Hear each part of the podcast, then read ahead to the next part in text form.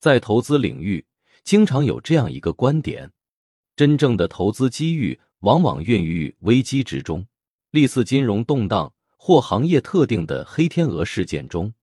大多数投资者往往遭受重创。然而，像巴菲特和李嘉诚这样的投资大师，不仅能在这样的环境中站稳脚跟，还常能寻找到低谷中的投资机会，从而实现巨大的财富增长。关键在于，他们始终保持了充足的现金储备。例如，巴菲特目前持有的现金或现金等价物超过了一千两百五十亿美元。这种强大的资金储备使他能够在市场低迷时抄底，从危机中获利。这也给投资者提供了重要的启示：在稳健的同时寻求发展。如李嘉诚所说。发展和稳健是并行不悖的。中国近年来的恒大、万达、融创等大型企业的困境，也从另一个角度证实了这一理念。这些公司曾经风光无限，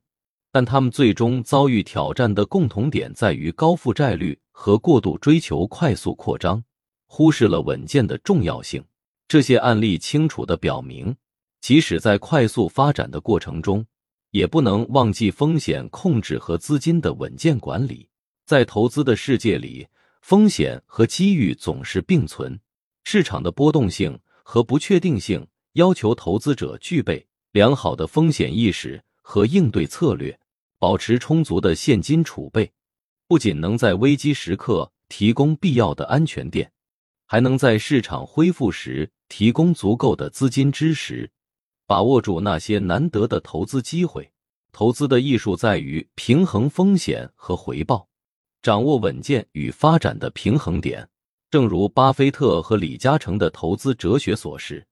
成功的投资不仅仅在于抓住市场的上升趋势，